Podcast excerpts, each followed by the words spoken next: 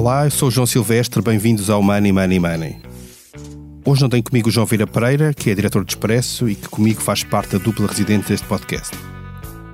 O Governo avançou recentemente com uma revisão dos vencimentos de algumas carreiras no Estado a partir de agosto, mas com efeitos retroativos ao início do ano. Mais concretamente, nos técnicos superiores, nos assistentes técnicos. Há ainda um aumento para os, os profissionais doutorados. No caso dos técnicos superiores, esta era uma promessa antiga do governo e que agora é concretizada, pelo menos em certa medida, com uma revisão de salários que, do lado dos sindicatos, não é, não é vista com a satisfação que talvez o governo gostaria que, que existisse. Isto acontece numa altura em que Portugal tem a inflação mais alta desde 1992 e em que, com o aumento de 0,9% que o governo atribuiu este ano aos funcionários do Estado, vai haver uma perda de poder de compra bastante significativa. Espera-se que, no final do ano, quando forem negociados os aumentos do próximo ano, haja alguma negociação dura e que esta questão seja discutida, até porque, lado do governo, aquilo, aquilo que já foi prometido é que haverá um aumento em função da inflação, mas não necessariamente no valor da inflação. Para nos falar destes temas, temos connosco hoje, neste episódio, Marilena Rodrigues, que é presidente do STE, o Sindicato dos Quatro Técnicos do Estado, e que nos vai ajudar a perceber um bocadinho em que ponto é que está essa negociação e qual é que é o sentimento do lado dos funcionários públicos, nomeadamente os técnicos superiores, em relação a estas, estas propostas e àquilo que se antevê do, do próximo ano. Olá, bem-vindo ao Money Money Money. Bom dia, obrigada. Money Money Money tem o patrocínio do BPI. Eleito o melhor banco em Portugal em 2022 pela revista Euromoney, nos Euromoney Awards for Excellence 2022. Este prémio é da exclusiva responsabilidade da entidade que o atribuiu. Banco BPI SA, registado junto do Banco de Portugal sob o número 10. Começava por perguntar exatamente sobre esta última proposta do governo, esta última medida do governo. Este aumento que foi decidido fica muito aquém daquilo que, que achariam que era justo e adequado para os técnicos superiores?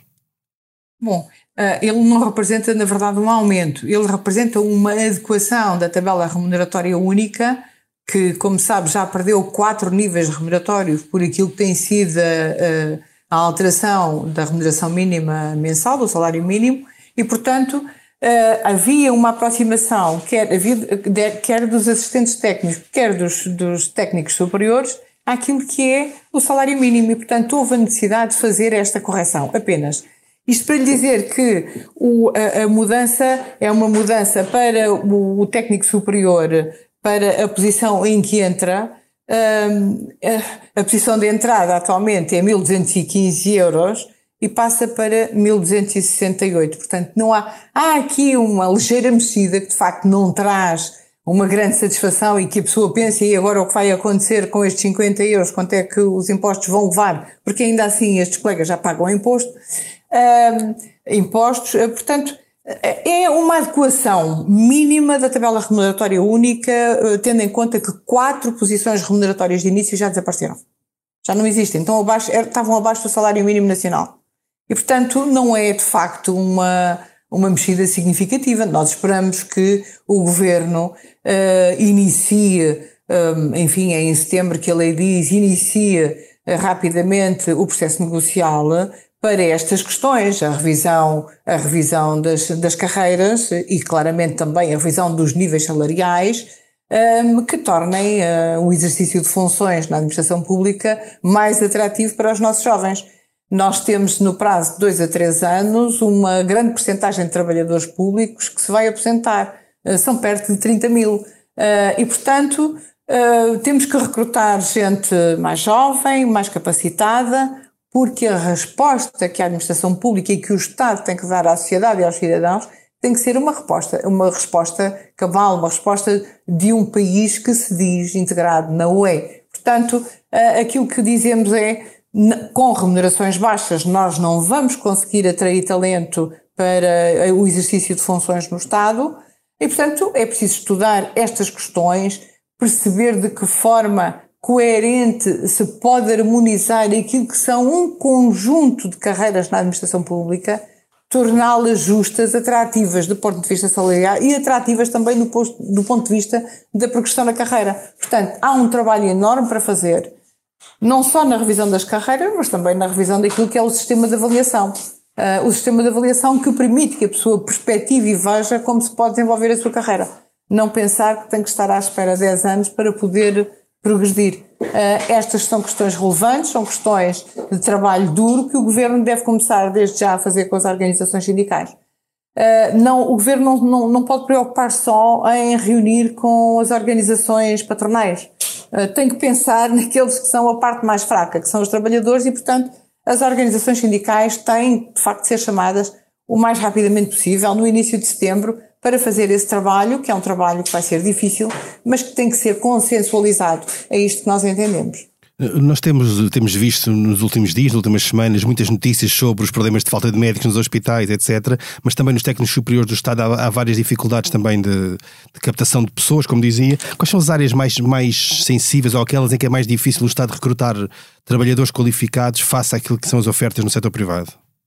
São todas aquelas áreas que têm a ver com as questões eh, de, da evolução digital, tudo aquilo que hoje na administração pública, o próprio exercício da função, também ele é todo já muito virado com a intervenção das novas tecnologias. Mas depois temos as áreas de planeamento, as áreas de desenvolvimento dos territórios, é que nós percebemos com a pandemia que o, o cidadão exige do Estado respostas.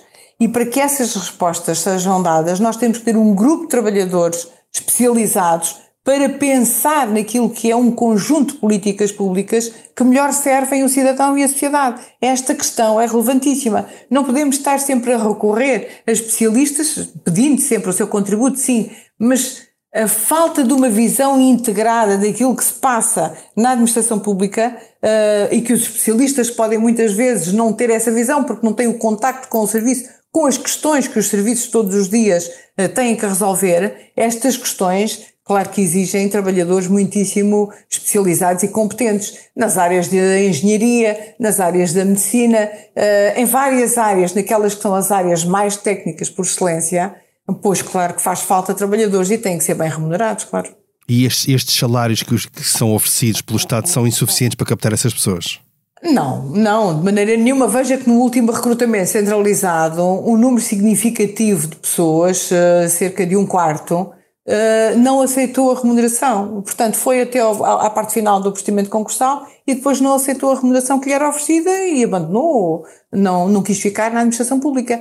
Uh, estas são questões que o governo tem que pensar. É uma questão de resposta e é uma questão também de atrair aqueles nossos jovens que os pais fizeram um esforço, e eles próprios, alguns, fizeram um esforço para a sua formação e que depois têm que emigrar. E nós temos hoje já testemunhos de uh, jovens que emigraram um, e que estão muito bem e não querem regressar, não só na saúde, mas noutras áreas, designadamente no desenho de políticas públicas. Estas são questões muito relevantes e temos que perder um, aquele nosso hábito de que a administração pública é apenas um peso, é um custo para o Estado. Não, a administração pública é uma parte relevante, é aquilo que é o funcionamento do Estado, é aquilo que é a organização do Estado, que tem que ser bem pensado, sim, e que tem que responder à sociedade, como, como dizemos. Nós temos estado a falar daquilo que é a captação de jovens recém-licenciados né, para o Estado, mas há também, nota-se também o efeito de saída de quem já está no, no, na administração pública que sai para o setor privado a meio, a meio do seu percurso profissional. Há, há muitas uhum. pessoas a fazer isso. Ah, jovens, acima de tudo jovens. É, é confrangedor. É, aquilo que nos chega, enquanto organização sindical que representamos também estes jovens que demandam consciência uh, se associaram, uh, os relatos que chegam, não tenho, não consigo, eu trabalho horas, uh, trabalho muito mais do que as 7 horas por dia, eu dou o melhor, eu faço aquilo que muitos dos meus colegas no privado não fazem, vou-me embora, não vou deixar o público. É dramático. Uh, aquilo que, que, foi um princípio de vida, gente que vai neste momento que ainda não tem 40 anos, não tem, tem 30, pouco mais do que isso, Uh, e, e vão-se embora, vão-se embora. Não, não quer dizer que vão para o estrangeiro. Provável, falou, ainda ontem falei com, com dois, dois colegas, uma colega e um colega. Uh, falou nisso por acaso, mas nós ficamos com a ideia de que sim, que, que vão sair, uh, que se vão embora. e isto não é possível continuar no nosso país que já tem tantas dificuldades em, em enfim, em manter os nossos jovens a trabalhar, em, em no fundo, em conseguir uh, um nível de vida uh, que, que, seja convergente com aquilo que é o nível de vida da Europa, dos europeus. Que não é isso que está a acontecer. Nós estamos a, uh, a descer naquilo que é a nossa convergência. Nós estamos a perder convergência. E qual é que era, na, na vossa perspectiva, qual é que seria um, um nível salarial, uma tabela salarial adequada ou, ou, pelo menos minimamente atrativa para que as pessoas ficassem, por um lado, e aquelas que poderiam vir a entrar se fossem atraídas para trabalhar no Estado? Qual é que seria, por exemplo, o valor de entrada mínimo? Nós não temos ainda desenhado e com certeza que esse é um trabalho que temos que fazer, mas eh, tem, tem que ser completamente atraente. Veja, 1.200 euros não é um salário de entrada. Nós hoje temos, alguém me confidenciava um dia, numa linha de reparação e montagem de uma marca conhecida, de marca de automóveis. Um, aquele que faz o reabastecimento de peças para a verificação, para a reparação desses carros, leva líquido para casa, é com certeza um engenheiro, leva líquido para casa, 1.800 euros, isto na administração pública quase nem no final da, da carreira. Estas são as questões que nós temos que perceber. Portanto, ou realmente queremos um Estado organizado, um Estado capaz de responder ao cidadão com políticas públicas que funcionem e temos que pagar a essas pessoas. Não vale a pena dizer se é 1.200, 300, 500, 2.000. Temos que pensar nisto de uma forma mais harmonizada. Uh, fazendo comparação, de facto, uh, aquilo que é um engenheiro não, não, não estará, uh, enfim, naquela linha da frente do, do médico, mas estas coisas têm que ser pesadas. Não podemos desequilibrar tanto, não é?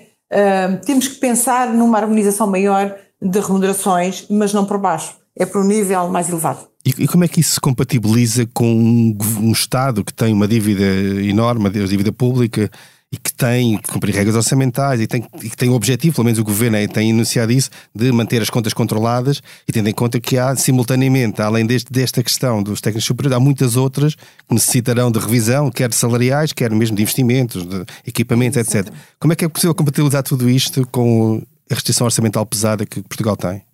A dívida do Estado é uma dívida dos portugueses, claro. Não é uma dívida dos trabalhadores da administração pública, que são também portugueses, mas têm a particularidade de exercer as suas funções na administração pública. É evidente que as dificuldades que nós temos tido, aquilo que foi uh, a saída da Troika, ou seja, neste país pequeno, que, que teve, que sofreu como todos os outros grandes e ricos, uh, uh, a crise do subprime, a pandemia, Uh, e agora, uh, enfim, as questões de, uh, mais recentes, daquilo que são as mudanças, o, ambiente, tudo aquilo das alterações que temos que fazer, a digitalização. Um, é evidente que temos muito mais dificuldades do que outros Estados e outros países da Europa com muito mais capacidade. Mas se formos ver naquilo que estas coisas também são relativas, veja naquilo que é agora a crise energética não é? E aquilo que os países grandes desenvolvidos, que sempre produziram com energia a baixo custo e o gás a baixo custo, agora já vêm dizer àqueles como nós, Portugal, que somos pobres, que também temos que contribuir para aquilo que são uh, estes custos que eles vão ter e que foram sempre os motores que consideram-se os motores de desenvolvimento da Europa. Uh, estas, a crise, uh, aquilo que é a dívida pública do Estado, tem, deste, do Estado português, tem que ser também encarada aqui com a, enfim, com a solidariedade dos outros países, quando eles nos pedem a solidariedade a nós, os mais fracos e os mais pequenos, temos também ter, nesse caso, a solidariedade dos outros. E, e é, mais uma vez, como lhe digo, a dívida é de todos, não é só dos trabalhadores da administração pública.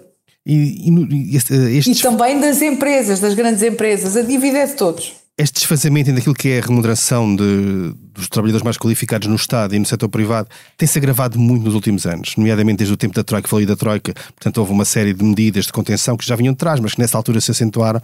Isso, isso agravou-se muito essa capacidade do Estado de atrair eh, os melhores profissionais.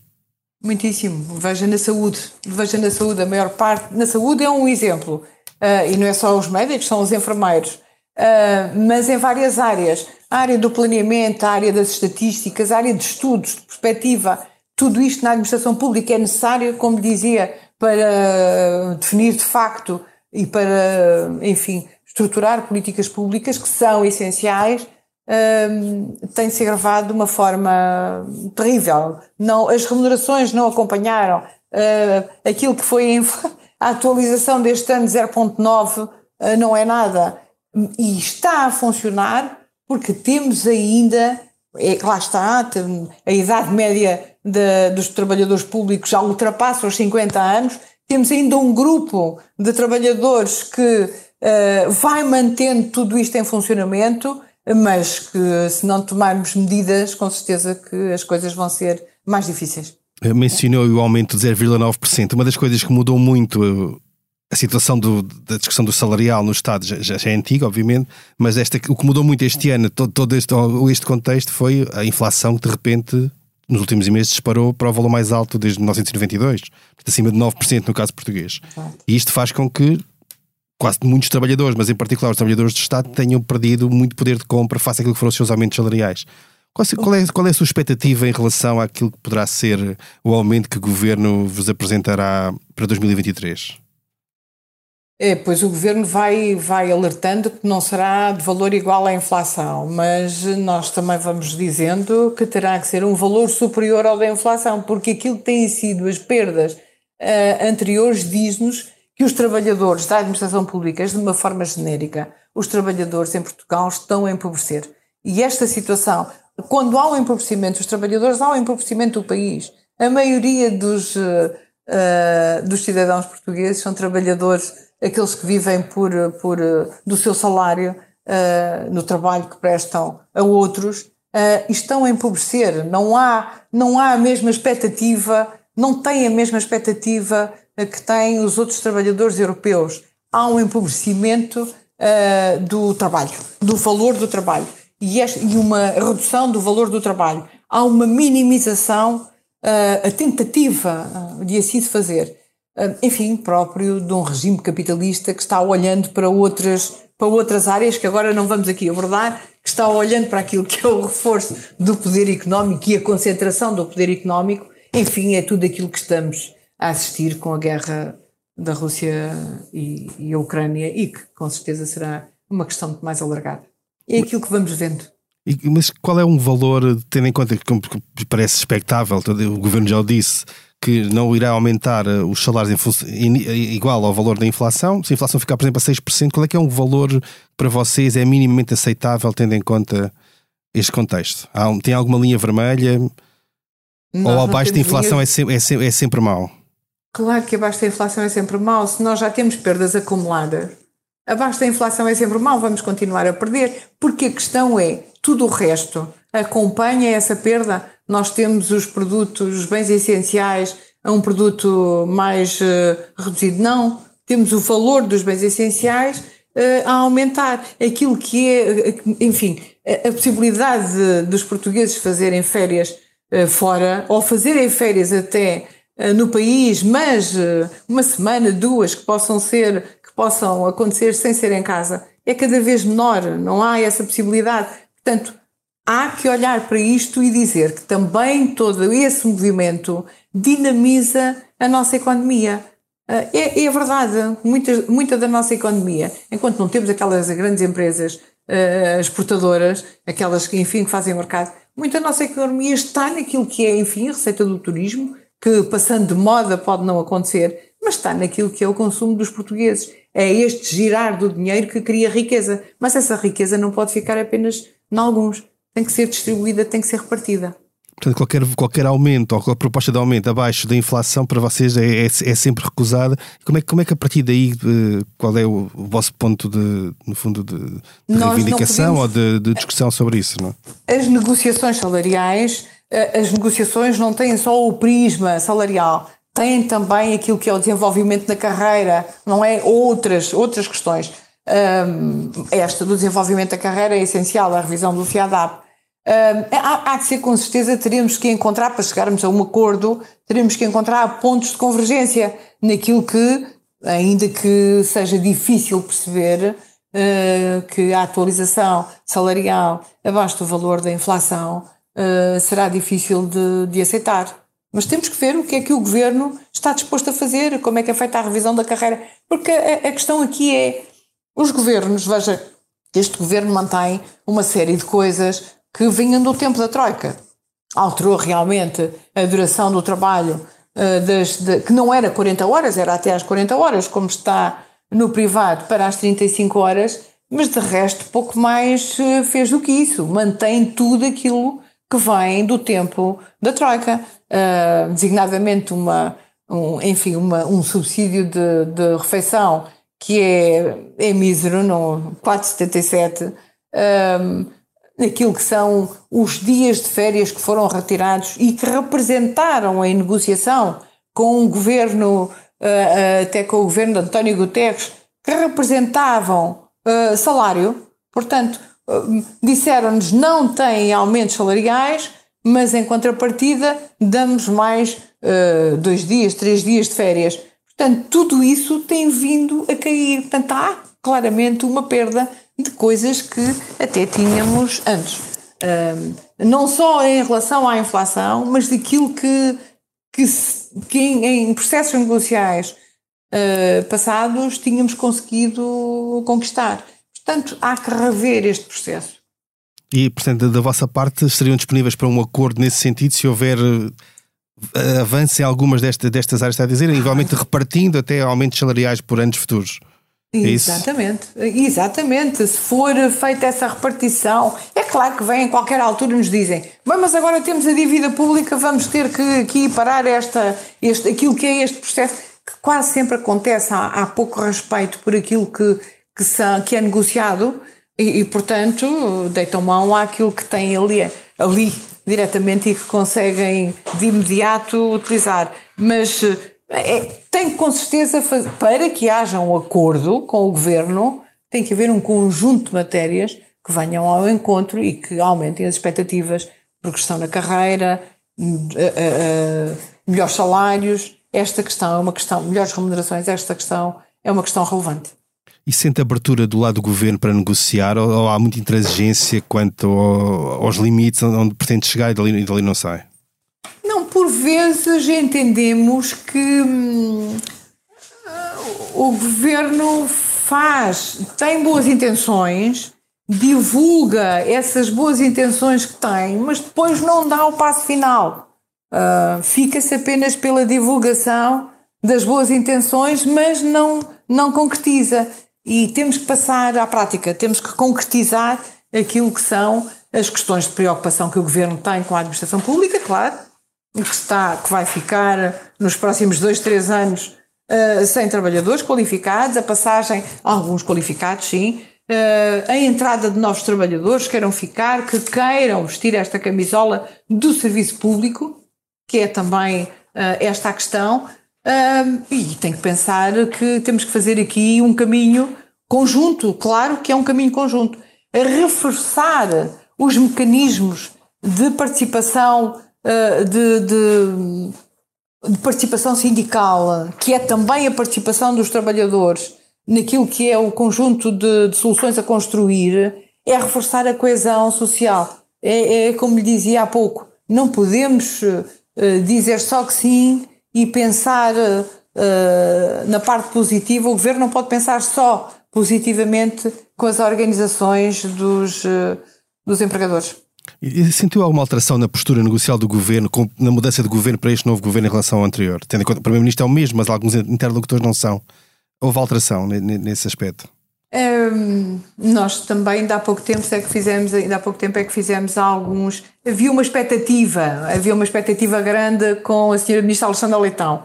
Uh, isto não quer dizer que consideremos que, Sra. Ministro, nem estamos nem esta a nossa, a nossa área. Havia uma expectativa. E neste momento não temos ainda essa. O que é que podemos fazer? Temos que ter uma, uma resposta clara do governo uh, naquilo que, que, se pode avançar.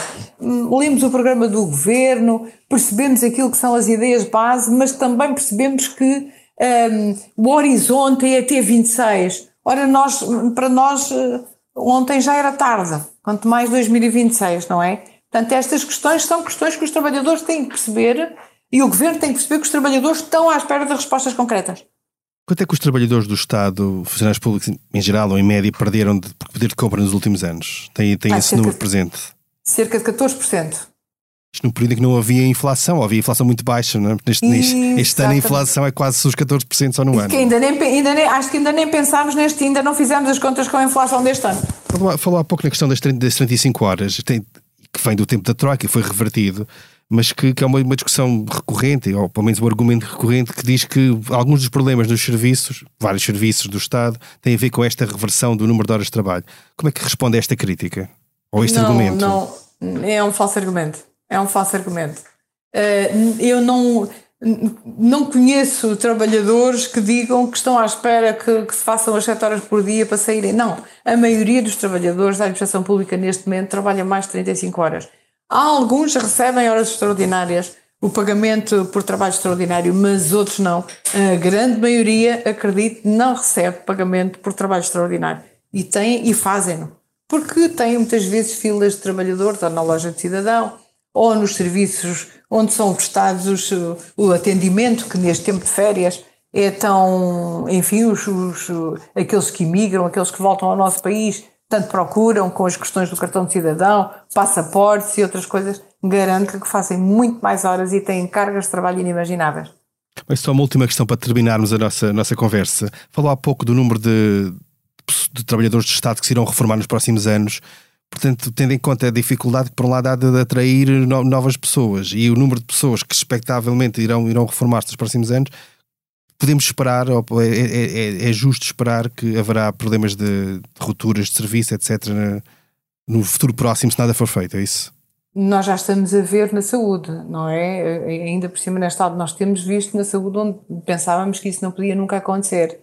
Uh, mas uh, também noutros serviços é difícil. Qualquer cidadão que chega a Portugal nesta altura reclama porque não tem o atendimento, porque não há pessoas. E, e o número de, de de idas aos serviços para tratar das coisas que são importantes neste período em que as pessoas têm apenas este período para fazer estas coisas eh, e tratar dos documentos que são necessários e dirigir-se aos serviços públicos, querem uma resposta e isso não está a ser conseguido. É óbvio que vamos ter problemas. A administração pública, os, os governos vão ter que pensar nesta questão e nós entendemos que tem que ser em conjunto com os sindicatos, com a sociedade, tem que pensar nisto e para podermos continuar a ter um Estado organizado, um Estado, enfim, que não sofra outro tipo de entorces, um Estado que uh, seja cada vez menos uh, passível de fenómenos de corrupção, porque quando se começa com grande desorganização, esses fenómenos tendem a aparecer de uma forma mais violenta. E, portanto, estas questões têm que ser olhadas pelos governos como uma questão, é uma questão de Estado de facto, e uma questão de, de responder à sociedade, que é importante uma resposta, que é importante dar uma resposta cabal. Uh, temos que, é com as organizações sindicais, é de facto com os trabalhadores e com as organizações dos empregadores também, que temos que encontrar soluções. E assim terminamos mais um episódio do Money Money Money. A edição esteve a cargo de João Luís Amorim. Não se esqueça, envie-nos questões e sugestões de temas para o e-mail economia.express.empresa.pt. Até lá, tome muito bem conta da sua carteira. Money Money Money tem o patrocínio do BPI. Eleito o melhor banco em Portugal em 2022 pela revista Euromoney, nos Euromoney Awards for Excellence 2022. Este prémio é da exclusiva responsabilidade da entidade que o atribuiu. Banco BPI SA, registado junto do Banco de Portugal sob o número 10.